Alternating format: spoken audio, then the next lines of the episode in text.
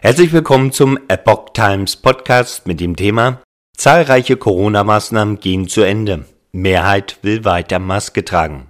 Ein Artikel vom 3. April 2022. Die meisten Corona-Regeln sind in weiten Teilen Deutschlands passé. Vielerorts ist etwa Shoppen ohne Maske möglich. Aber zahlreiche Bürger wollen die Maske laut einer Umfrage freiwillig weitertragen. Mehr als zwei Jahre nach Beginn der Corona-Pandemie sind die meisten staatlichen Alltagsbeschränkungen in weiten Teilen Deutschlands beendet. Der neue bundesweite Rechtsrahmen sieht seit Sonntag nur wenige allgemeine Schutzmaßnahmen vor.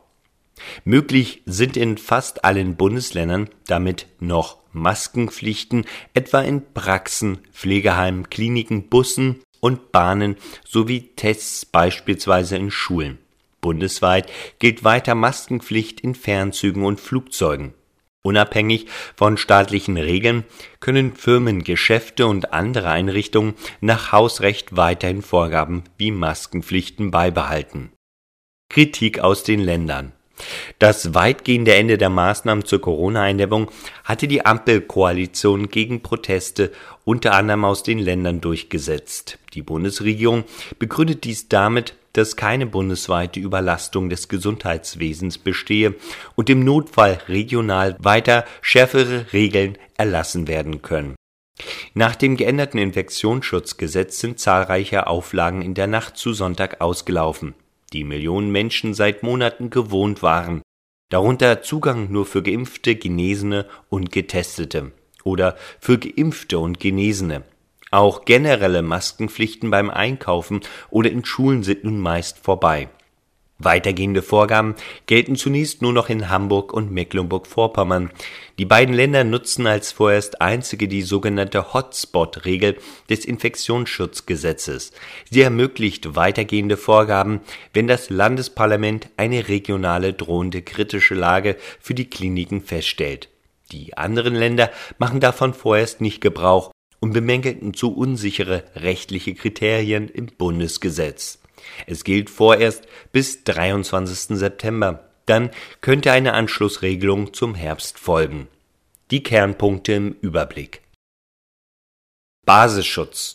Allgemein anordnen können die Länder noch Pflichten zum Tragen von FFP2-Masken oder medizinischen Masken in Einrichtungen für gefährdete Menschen wie Kliniken, Pflegeheimen und Praxen sowie in Gemeinschaftseinrichtungen, etwa für Asylbewerber.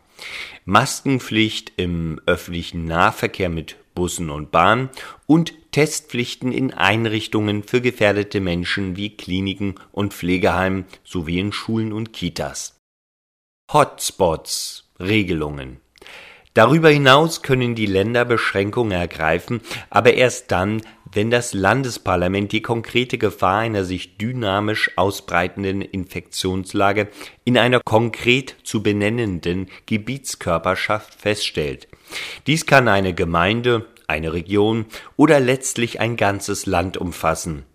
Möglich sind Pflichten zum Tragen von FFP2-Masken oder medizinischen Masken in weiteren Bereichen, darunter fielen auch Schulen.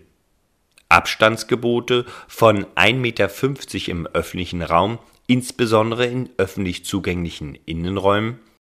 Zugangsregeln mit Nachweisen nur für Geimpfte und Genesene oder für Geimpfte, Genesene und Getestete und die Pflicht zum Erstellen von Hygienekonzepten.